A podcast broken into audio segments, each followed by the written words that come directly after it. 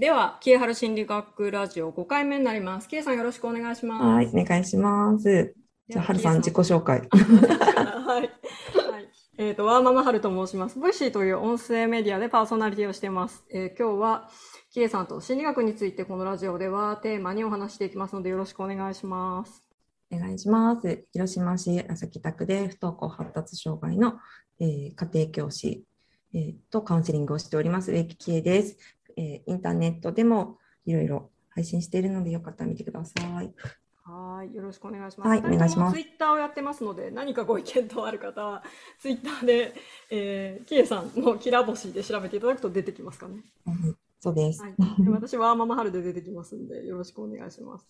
では、前回からの引き続きなんですが、防衛規制を前回はお話ししました。はい。フロイトさんの話ですね。うんうん4回聞いてないわって方は、まずそちら聞かれてください。では、うんこの防衛規制なんですけど、このうん心的ストレスを回避するためのうん働きということは、うん心的ストレスを抑え込むっていうことなんですかそうね。心的ストレスをなるべく、なんだろう、爆発しないように逃がしてやる。逃がしてるね。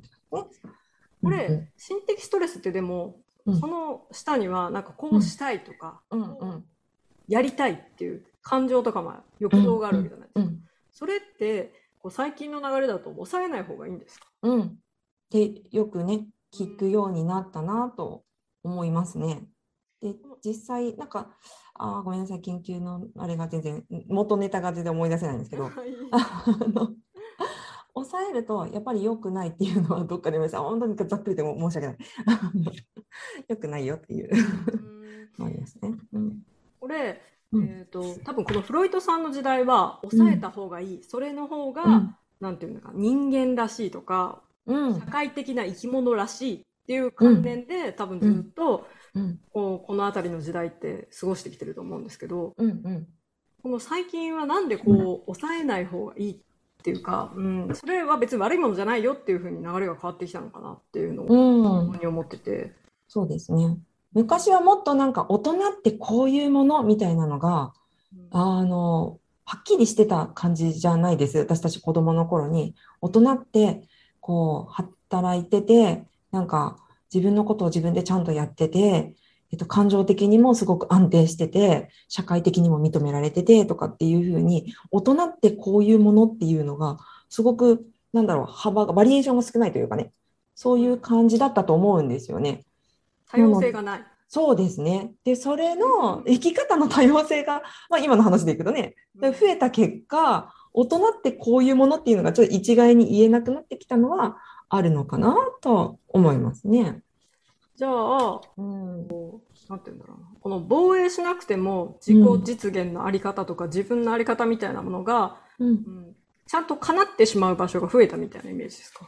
あーそれはでもあるかもしれないですよね。例えばさ、前回ね、4回目の時に出てきた昇華なんかは、自分のその社会的には認められにくい欲求とかうん感情の爆発とか欲動とかっていうのを社会的に認められる形で何かしらに形に変えて小説だとか音楽だとかスポーツだとか絵画とかに変えて発表することによってその欲動とかをえー別の形に出すっていうふうなことで自分のストレスを逃がすっていうふうなことだったと思うんですけど、それが昔よりは確かにやりやすくはなったとは思いますよね、例えばね。うん、例えばその性的な欲動で今うん。その LGBT とかもうん昔だったらその性差で男性、うん。女性うんうん。の異性愛しか認めないみたいな文化の中で、でもそれを欲動として持ってたらなんかこう抑え込まないといけない、うんう社会的にん。うんうん。でも今の時代って別にそうじゃない。じゃないですか、それを欲動として出したところで、うん。社会的にそんなにすごい批判されるかって言われたら多分うん、100年前よりは批判されない、そうですね。そう、だから女性が例えば今だったらズボン履いててもパンツ履いてても別に何も言われないけど、100年前フロイトの時代に、じゃあ女性で馬乗るとき以外にうん。あのパンツスタイルだったらどうだったかっていうと多分批判されてる。うんね、外で男性と話してもは批判されてるような時代から比べると、そういう多様性というか柔軟さとかっていうのはだいぶ増えてるから、うんその抑圧する情動とかの抑圧度っていうのはだいぶ減ってるかもしれないですよね。ちょっとね、同じ時代に生きてないから比べられないけど。うんその流れもあって、こう、うん最近は、うんその感情の抑え込みとか、うん。こう、うん、欲動の抑え込みうん。をあんまりしない方がいいって変な言い方ですけど、それはそれとして、そこにあるものとして受け入れましょうみたいなのがそ出てきてるのかな。う。うん。すごいよく聞くようになりましたよね。なんか否定せずに、そういう、例えば怒りの感情。で今までは怒ってはいけない、怒るとか大人げないとかってなってたけど、それは怒ってる自分をまず認めてあげましょうみたいな、そういうふうな、その、言葉とかが。そう、すごい増えるように、よく聞くようにね、増えてね、聞くようになりましたね。うん、ねいいことですか？なんかなんで急に定年後なんですか、ほんまじゃね、怖いね。定年後なんですよ。何かの、何かの何か発動してかもしれのない。貿易制。貿易性が発動してかなんかの貿易制、あらと思って。急に定年後になってる。まあでもいいことなんじゃないのかな？どうなのかな。いいんじゃない？あるものをなかったようにする抑圧とかは多分あんまり心の健康的には良くないよね。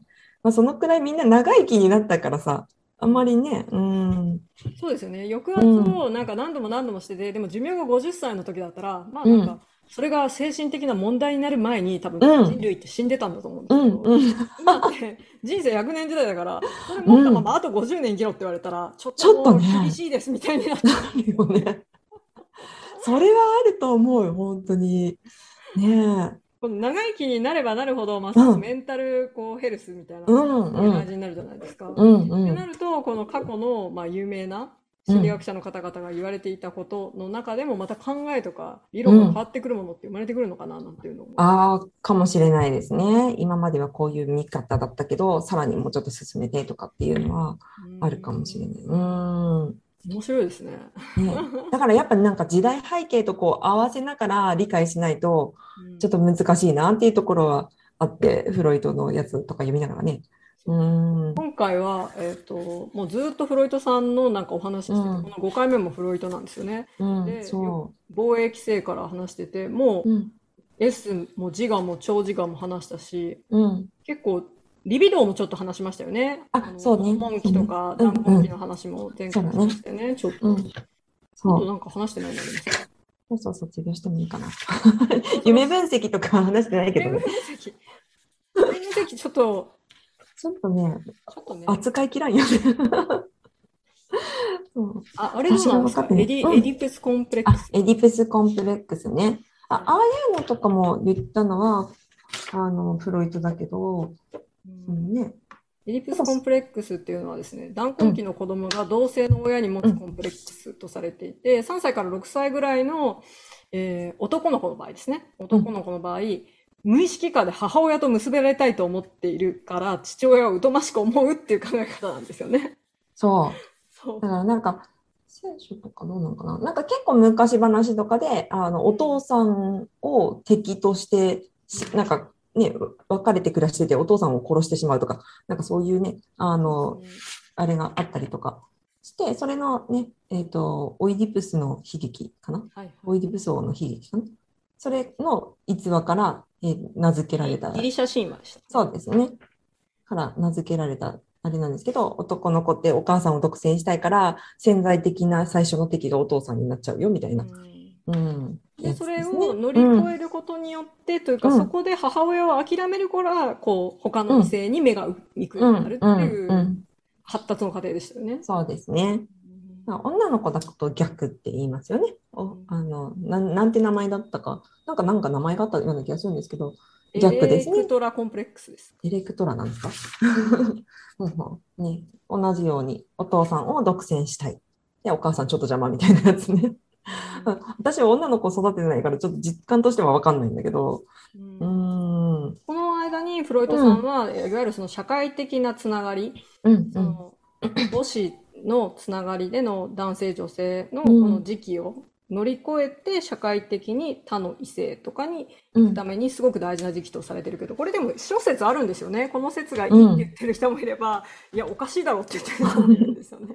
そう、そんなにみんなに見られるわけじゃないよねっていうところもね、うん含めていろいろ議論はされてるので、私は心理学のなんか授業とか、その何何かしらの本とか読んでも、ものすごく熱く、こう、扱ってる本はあんまり最近は見てないと思うんですけど。そうですね。私もどっちかっていうと、なんかこう、うん、なんていうんですかね。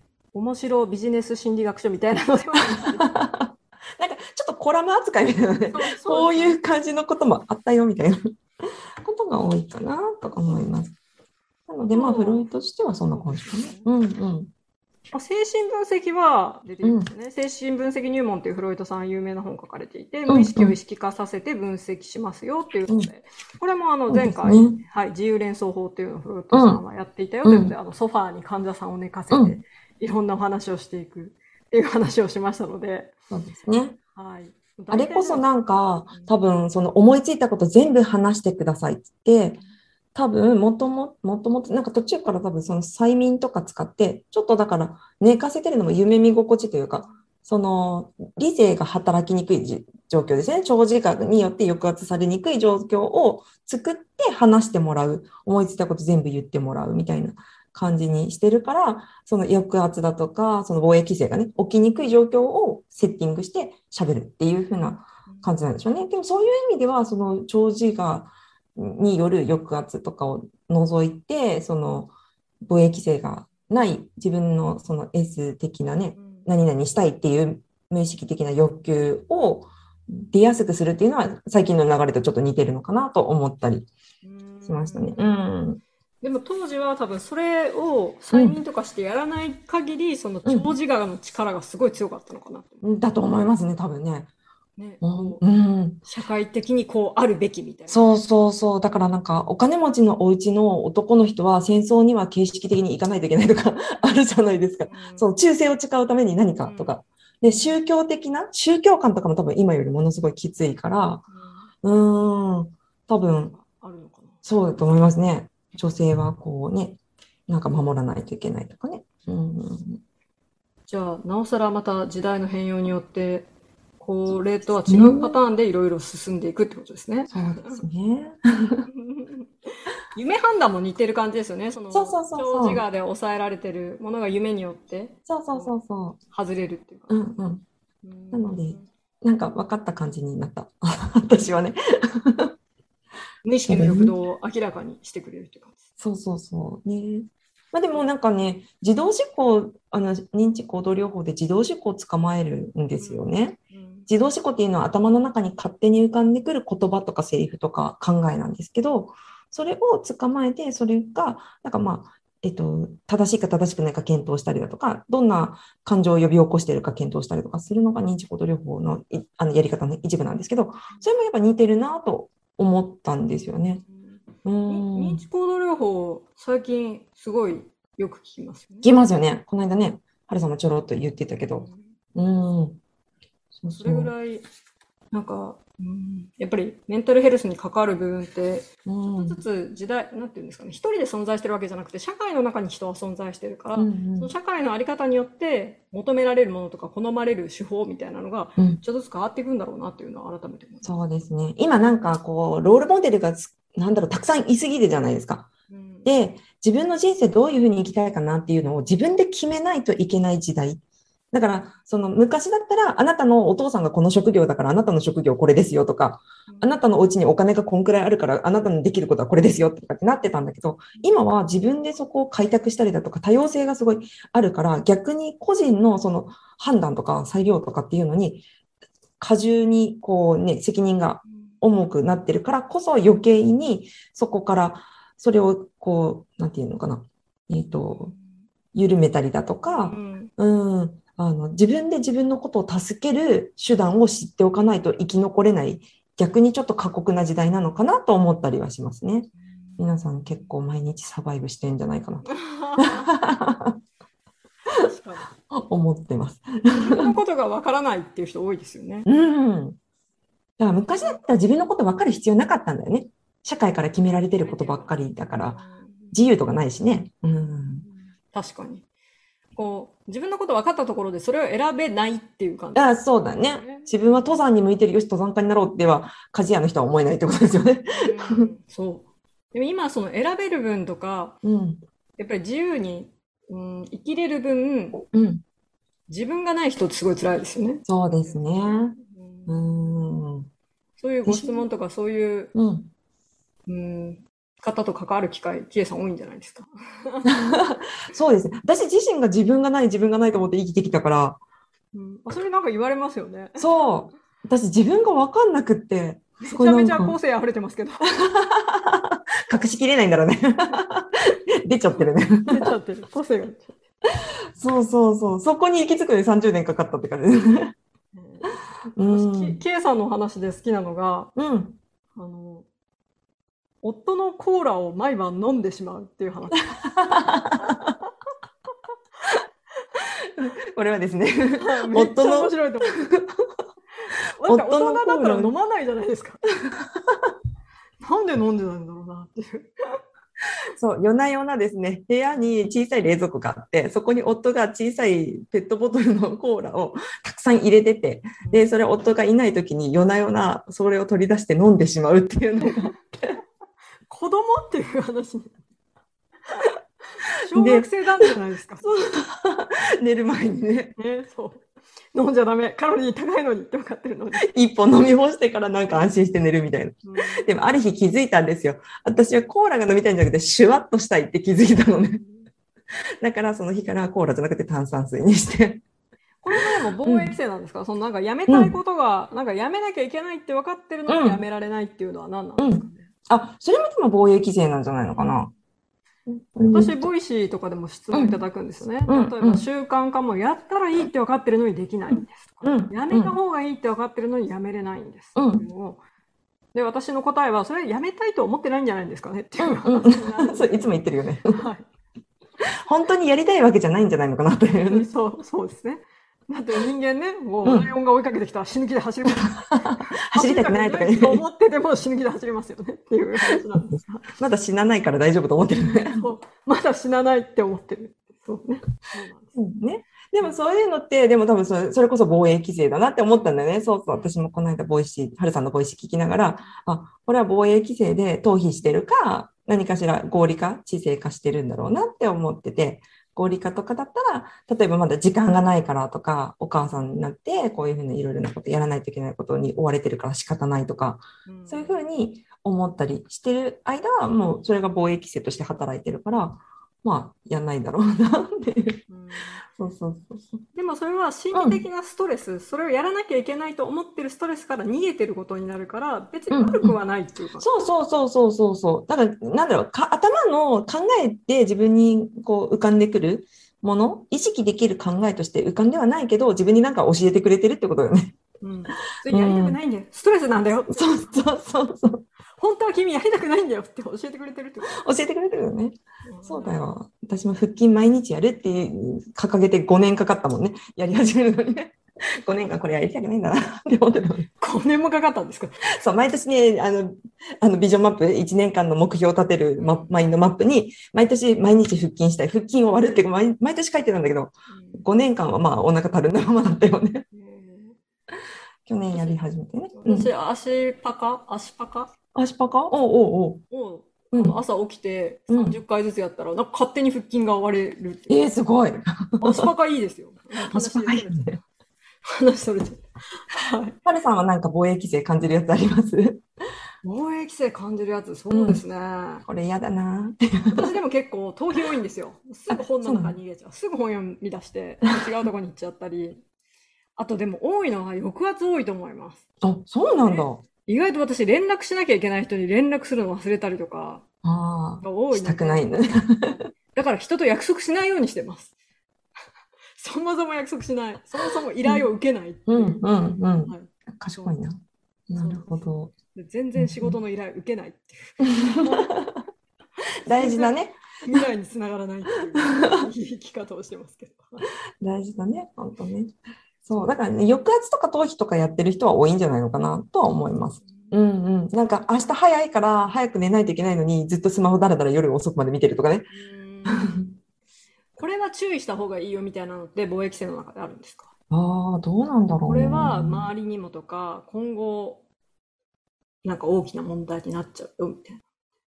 ああ、まあでも、自分で気づいてないから、あれだけど、投影とかね、あ、そうですね。うん。なんか自分の中にある本当は抑圧されてるのを相手が自分に思ってきてるんだみたいな。だから自分が相手のことあんまり好きじゃないんだけど、私あの人に嫌われて、嫌われてるんよねみたいなことですよね。投影とかっていうのね。あ、相手が自分を嫌ってると思い込んでる。るけど、本当は自分が自分が好きじゃないっていうことですなんか SNS でよくある攻撃みたいななんですね。人も関係するからややこしくなりそうですね。そうですね。そういうのはね、なんかトラブル引き起こしそうだし、なんか自分の幅を狭めそうだよね。向こうのこと勝手に決めちゃうからね。うん。まあ、まあ、それを見てる周りの人から器がちっちゃって思われます。そうだね。いいことないね、全然ね。大丈夫かなって思う。ちっちゃと思ってる。周りからいい人がいなくなっちゃう。気をつけて。本当だね。そうそうそう、そうだよ。気をつけないとね。うんあ。りがとうございました。大変面白く勉強になりました。じゃあ、森田さん、この辺りで、そうですね第5回で終わりになりまして、はい。次は誰行きましょう？ユングさん。ユングさん行ってみる？私、ユングさん、本当にゼロから勉強しないといけないんだよ、ユングは。集合的無意識ですね。うん。はい。アドラーさんもリクエストあります。そうですね。アドラー人気ですね。アドラーさん人気ですね。アドラーさん人気だからな。ユンエグさんのライフサイクルとかも私はそう。私ね、それ、あとね、ボールビーとかもいいなと思ってるんだよね。いいですね。うん、愛着理論ね。うん、いっそうぱいいる。そう、そう。この辺ピアもいい。ピアジャもね。はい、いっぱいいるんですよ、偉い人が。そう、ルソーとかね。はい、いっぱいいるんです、偉い人が皆さん。なので、うん次は誰にするかまた、ユングの可能性が高いですが、キエさんと私の勉強度によっては違う人になるから。ね。一応、はい、間に合うかなっていう。間に合うか1ヶ月で。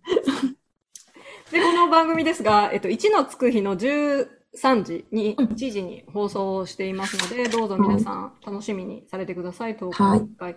では、えー第5回、この辺りで終わりになりたいと思いますので、終わりにしたいですね。ケイさん、最後何か告知あればお願いします。告知？そうですね。えっ、と、毎日ですね、私、マインドマップインストラクターというのをやっておりまして、えっ、と、毎日朝8時45分から9時ぐらいの間に、あのインスタと Facebook のライブで、朝のスケジューリングのお手伝いをしています。よかったら自分の朝、朝一、一日ね、どんなスケジュール立てないかなとかっていうのを考えてらっしゃったら、入り口として見ていただけたら嬉しいです。はい。私は、あの、ボイシーという音声メディアでパーソナリティをしていますので、えっと、ワーママ春ラジオ、 Voicy、よろしければ、家事の合間に聞いていただけたらと思います。はい。では、キエハル心理学ラジオ第5回、この辺りで終わりになります。じゃあ、また次回。ありがとうございましたありがとうございます。